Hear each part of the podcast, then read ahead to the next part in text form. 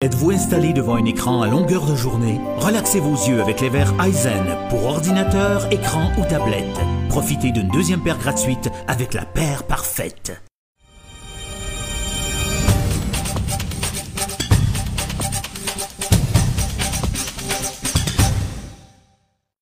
Monsieur Lelièvre, bonjour. Bonjour. Bonjour tout le monde. Il y a tellement de choses qui s'est passé depuis le, début de la session parlementaire à Québec. Si on prenait les dossiers un par un, euh, les, grands dossiers, commençons par Exploramer. Euh, il y a une volonté du milieu de sortir Exploramer de ses problèmes. On, mais on sent que le gouvernement, même s'il est interpellé, on le sent frileux. Bien, vous savez, euh, dans les dix dernières années, le gouvernement du Québec, qu'importe euh, son allégeance, a toujours investi tout près de 200 000 par année dans Exploramer. C'est la première année qu'il n'y a aucun investissement. On parle d'une somme de 14 000 qui vivote à quelque part euh, entre Québec et Saint-Anne-des-Monts, mais il y a vraiment... C'est la première année où il n'y a aucun investissement pour aider le fonctionnement d'Exploramer. Donc, c'est sûr que ça a provoqué la crise qu'on vit actuellement. Euh, bon, il y a différentes, euh, je dirais, perceptions dans le dossier. Il y a le conseil d'administration qui veut euh, poursuivre ses activités. Il y a un comité qui a été mis en place pour la relève avec la MRC puis le CLD. maintenant, la ville de Saint-Anne-des-Monts aussi, bien sûr.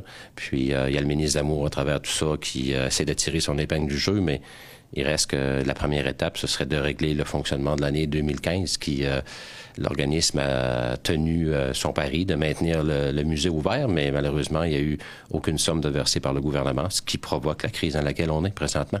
Hmm. Donc, il y a des problèmes à court terme, mais aussi des problèmes à long terme. C'est sûr qu'on doit assurer la pérennité, hein, la viabilité d'Exploramer. Puis, vous savez, euh, le problème, c'est qu'au ministère de la Culture, euh, il y a un moratoire sur les musées présentement. Exploramer est reconnu pour sa qualité, mais n'est pas financé. Donc, c'est un musée reconnu, mais non financé. Il y a un moratoire euh, depuis de nombreuses années. Puis, euh, c'est pour ça que tous les gouvernements jugeaient euh, à propos de maintenir annuellement une aide financière ponctuelle dans l'attente qu'il y ait une revision des musées à subventionner. Vous savez, il y a 80% du budget des musées au Québec qui est alloué dans seulement trois musées nationaux. Donc, trois musées du Québec sur des centaines de musées récoltent 80 de l'ensemble des budgets des musées. Ça démontre encore euh, le peu d'importance, malheureusement, qu'on attache à nos institutions en région versus les grands centres. Et on a l'impression que le gouvernement ne comprend pas l'enjeu de base. Euh, un musée avec des tableaux, ça demande pas beaucoup d'entretien. Par rapport au musée de Sainte-Anne, où on parle de collections vivantes qui demandent des sommes considérables pour maintenir la collection en place. C'est sûr que c'est une particularité, hein? Euh, collection vivante, dans le fond, ce que ça veut dire, c'est un aquarium. Il y a des poissons qui sont vivants. Euh, puis c'est sûr qu'il faut les nourrir à l'année, il faut les entretenir. Euh, ça amène tout un niveau de dépense qui est particulier. Puis c'est Malheureusement, c'est pas reconnu, comme vous l'avez mentionné. On traite ça comme tout autre musée où ce sont des objets physiques inertes qui, bon, si on ferme, quand on ferme la switch à, off au mois d'octobre, ben c'est clair, il n'y a plus de dépenses pratiquement jusqu'au printemps. Alors que pour Exploramer, ben, il faut euh, nourrir, il faut entretenir ces poissons-là, donc euh, chauffer. C'est toute une, euh, une, procédure supplémentaire. Puis effectivement, c'est c'est pas reconnu de façon à long terme, mais même à court terme. Le pire, c'est qu'il faut réaliser que cette année, c'est la première année depuis au moins dix ans où le gouvernement du Québec ne verse pas un sou à Exploramer. Puis on parle quand même d'une trentaine d'employés. On parle d'un attrait touristique qui alimente le tour de la Gaspésie. Puis pour la région de la Haute-Gaspésie et de la Gaspésie au complet, c'est un attrait majeur. Ça fait partie des, euh, attraits les plus hein, importants, je dirais, en termes d'attraction pour la région. Parlant d'attrait touristique, on a vu ce que la CEPAC a annoncé dans le dossier de Fort-Prével. S'il n'y a pas d'acheteurs, c'est fermé l'an prochain. Il y a le milieu qui se mobilise. Il y aura une rencontre ce soir pour essayer de trouver une solution. Mais à la base, euh, Fort-Prével a été abandonné depuis de nombreuses années, peu importe le gouvernement qui est au pouvoir. Euh, la Société d'exploitation de plein air du Québec, hein, la CEPAC, effectivement, a fait preuve de beaucoup de négligence dans le dossier de Fort-Prével. Euh, tous ceux qui connaissent le site euh, ou qui l'ont fréquenté dans les dernières années peuvent voir que ça a été vraiment laissé à l'abandon. Juste la piscine la piscine, etc. Écoutez, juste les, les, motels, je dirais, moi, le plus bel exemple criant, je disais au ministre responsable, M. Laurent Lessard, il y a quelques semaines, je lui dis, écoute, écoutez, M. le ministre, c'est clair que c'est un dossier qui, dans ce dossier-là, la CEPAC pourra pas démontrer qu'elle a agi de bonne foi et de façon compétente. Là. Quand on est rendu à fermer des motels par un problème de moisissure, de champignons qui euh, euh, se développent dans un bâtiment, on n'est pas capable d'arrêter la progression, si c'est pas de la négligence, c'est quoi? C'est de l'incompétence. C'est pas beaucoup mieux pour une société d'État. Donc, euh, c'est quelque chose, là. Puis effectivement, il n'y a pas eu de, de réinvestissement pour trouver, euh, pour s'assurer d'abord que Fort Prével demeure compétitif. Puis vous savez, c'est comme n'importe quoi. Euh, les, les besoins des usagers de la clientèle touristique évoluent dans le monde, en Gaspésie aussi. Puis si on trouve pas une façon de modifier hein, notre, notre produit d'APL, de trouver une nouvelle vocation à certaines étapes du processus de vieillissement d'un produit, ben finalement, il devient non compétitif. Puis c'est ce qui est arrivé avec Fort Prével. Il y a été un temps où Fort Brevel était renommé pour sa table, sa restauration. Ça a déjà même été une école euh, de formation pour euh, la cuisine. Donc, euh, mais là, depuis quelques années, on peut se demander c'est quoi la vocation de Fort Prével. Donc, pas d'investissement dans la transformation, la mise à niveau. Et encore pire, moi, je dirais, c'est il y a eu un abandon des équipements en place. Donc, c'est sûr, quand on veut provoquer la non-rentabilité d'un établissement démontrer qu'il n'est pas rentable, ben on fait ça, on abandonne. Un peu comme Via Rail a fait avec le chemin de fer dans les dernières années. Hein. On a enlevé euh, tellement de services sur le train que les gens ont arrêté de le prendre. Puis une fois que les gens le prennent moins, ben là, on dit pas rentable. Donc, c'est un petit peu la formule classique, mais tout ça pour dire, en résumé, euh, Fort Prével, ça va prendre une volonté politique les fonctionnaires, euh, les hauts fonctionnaires et la CEPAC en a fait son deuil. Pour eux, c'est un établissement qui n'est plus dans leur mire. C'est clair que la CEPAC veut abandonner Fort-Prével depuis un bout. Et même quand on était au pouvoir, je me souviens d'avoir eu des discussions avec euh, les hauts dirigeants de la CEPAC à l'effet d'abandonner, de fermer Fort-Prével, d'en disposer, puis euh, d'aller jusqu'à le fermer. Mais bon, politiquement, euh, notre gouvernement s'est prononcé contre. Donc, il y a eu le maintien des actifs, mais là, il y a eu changement de gouvernement, puis les mêmes fonctionnaires sont toujours en place. On dit les politiciens passent, mais les fonctionnaires demeurent. Donc, l'orientation de fermer Fort-Prével est toujours là. Puis s'il n'y a pas une volonté euh, claire de la part du politique, du gouvernement de maintenir Fort-Prével, malheureusement, euh, c'est inquiétant parce que dans la visée des, des hauts fonctionnaires, Fort-Prével n'est plus dans les établissements à sauver au niveau du Québec. C'est un peu la même chose au niveau du train, où on a l'impression de, qu'on est juste dans une logique comptable, qu'on ne va pas plus loin que cette vision-là, euh, au niveau du train touristique en particulier, où le ministre nous disait le train a perdu 200 000 dollars euh, dans la première année, mais on ne tient pas compte des investissements qui ont été payés, comme on dit, cash. On ne tient pas compte du fait qu'à chaque fois que le train euh, sort, à ce qu'on m'a dit, il pouvait rapporter 6 000 dollars de bénéfices.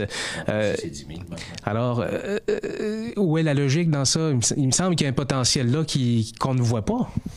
Ben écoutez, euh, la déclaration du ministre des Transports a été, euh, je pense, a été trop rapide. Le ministre, euh, je l'ai déjà mentionné, est dans l'erreur quand il amène ses chiffres sur la table, quand il dit qu'il y a un déficit de 200 000 c'est pas vrai qu'il y a un déficit de 200 000. D'abord, il faut prendre pour acquis que c'est un nouveau produit qui a été lancé, le train touristique. Et est-ce qu'il y a des commerces, des attraits qui sont rentables dès leur première année? Moi, j'en connais pas, ou très peu. Maintenant, le chiffre de 200 000 est faux. C'est pas 200 000 euh, Tu l'as mentionné. Il y a des, par exemple, des achats de génératrices, des réparations majeures aux locomotives qui doivent être amortis sur plusieurs années. C'est des immobilisations, là. En, termes comptables, c'est pas des dépenses d'opération. Donc, euh, oui, un léger déficit, mais ce qui est tout à fait normal dans les premières années d'opération d'un service. Puis, euh, écoutez, même, est-ce qu'on doit se poser ces questions-là aujourd'hui? Ça fait quoi, tout près de trois ans que le train touristique est en opération. Le gouvernement du Québec a investi pour mettre euh, en place ce service-là.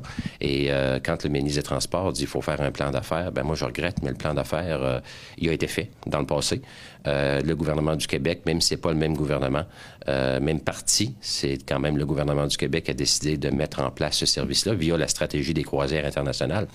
Donc, c'est une décision basée sur une stratégie du ministère des Touristes et en quoi le ministre des Transports vient, a la, la légitimité pour remettre en question un service touristique, un attrait touristique. Moi, j'aimerais entendre Mme Vien, la ministre du Tourisme, parce que quand elle est venue euh, il y a quelques mois ici, le temps va vite au cours de l'été, euh, je l'ai rencontrée euh, ici avec d'autres commettants du coin, puis de la région, des intervenants touristiques notamment, puis il n'y a jamais été question de la part de Mme Vien de remettre en question le train touristique. Donc, il va falloir aussi, les trois dossiers qu'on vient de parler, Exploramer, Fort-Prével et le train touristique, ce sont des dossiers qui relèvent, bon, de d'autres ministères, mais quel est l'atome crochu, quel est le point commun de tous ces dossiers-là? Ce sont des dossiers également touristiques.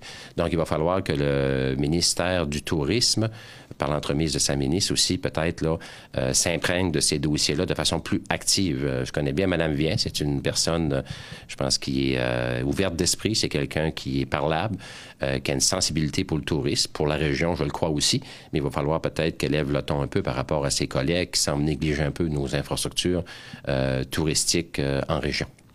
On a l'impression qu'à la base, c'est un manque de dialogue entre la région et le gouvernement qui, amène tous ces, effets-là. Euh, quand on parle aux gens du terrain, on sent que c'est pas facile de communiquer avec Québec. Écoutez, il euh, faut faire attention, euh, ne pas tomber dans la partisanerie. Il faut, demeurer hein, objectif. C'est trop important ce qui se passe présentement. je pense que le problème est complexe. D'abord, on a un ministre régional qui a probablement euh, de grandes compétences, mais qui les exerce malheureusement très peu pour la région de la Gaspésie des îles, surtout la Gaspésie.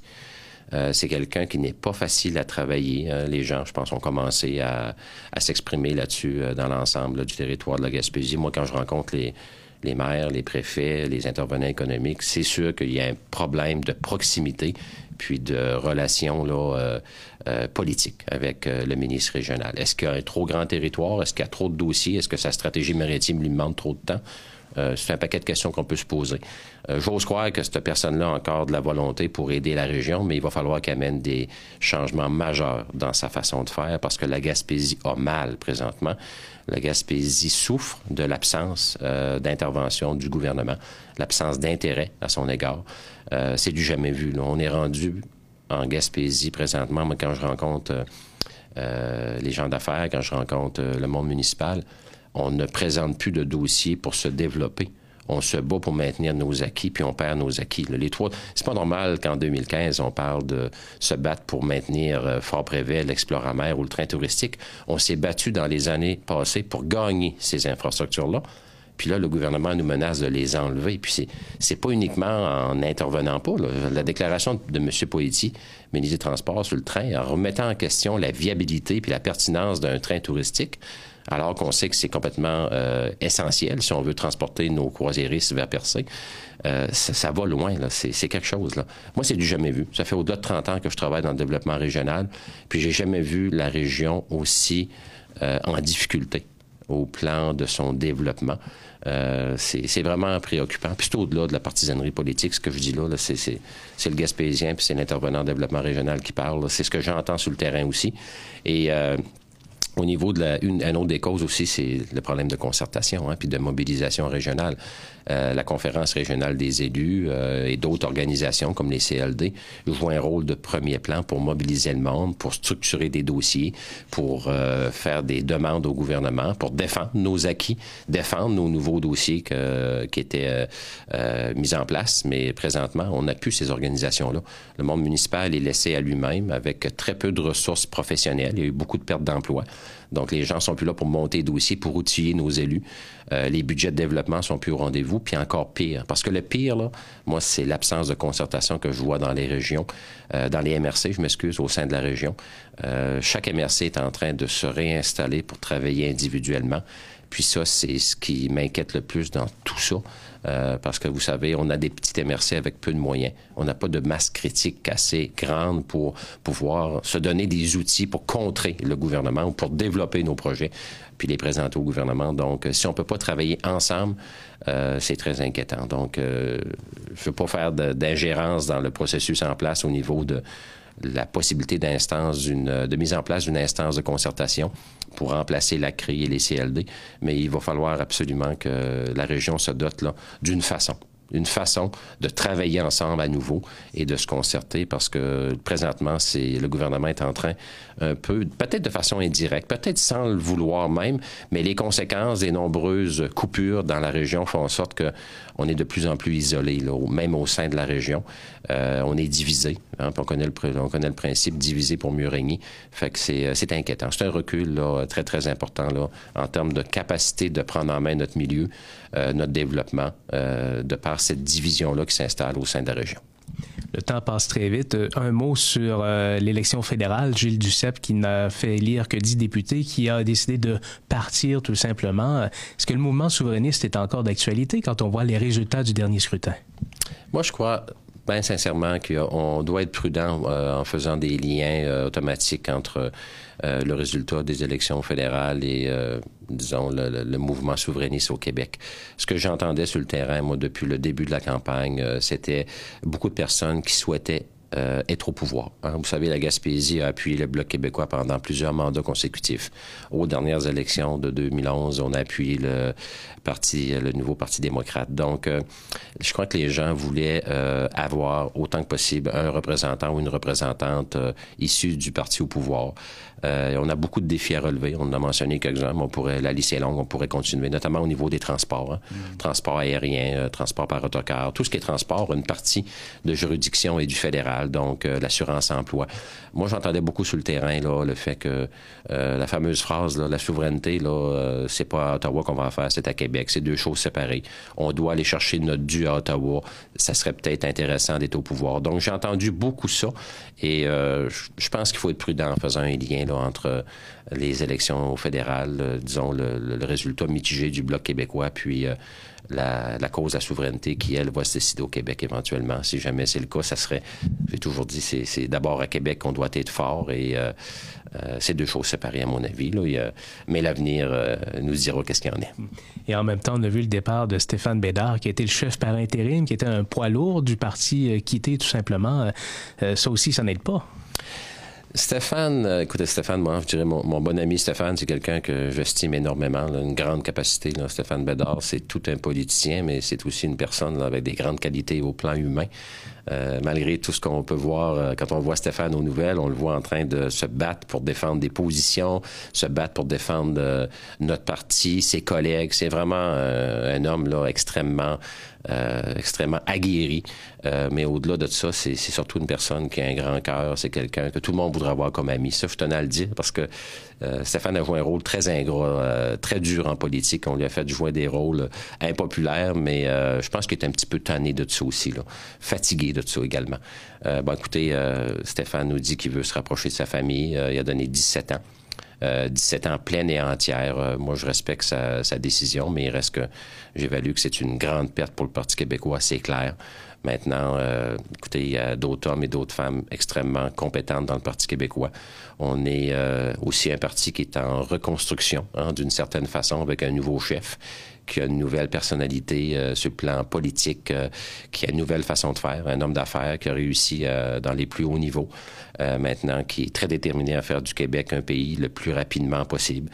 Donc, c'est sûr que ça amène tout un changement au niveau du caucus, mais je peux vous dire que c'est quand même, moi, ce que je vois dans le caucus, c'est encore des hommes et des femmes qui sont très déterminés, puis qui croient au Parti québécois, qui croient euh, à la capacité de faire un jour un pays du Québec. Puis, euh, mais c'est sûr qu'on est dans une période de réajustement majeur et euh, on a une rencontre des présidents et présidentes en novembre prochain à, Sherbrooke. Ça va être extrêmement intéressant de voir les gens du terrain aussi, les membres des exécutifs de chacune des régions s'exprimer. mais c'est clair qu'on est dans une période de, bouleversement qui, je le pense, est positif. Il y avait des débats à faire. On est en train de les faire à l'interne. Puis, est-ce que c'est une des raisons du départ de Stéphane. Lui seul le sait. Mais euh, c'est sûr qu'on a perdu un gros morceau euh, avec la perte de Stéphane Bédard. Puis, euh, mais il reste, comme je le dis, beaucoup d'hommes et de femmes de grande qualité au sein de l'équipe. Puis la force d'un parti, c'est la force de l'ensemble de ses membres, pas d'une seule ou d'une seule personne. C'est il n'y a pas, il a jamais un parti qui est plus fort que ses membres.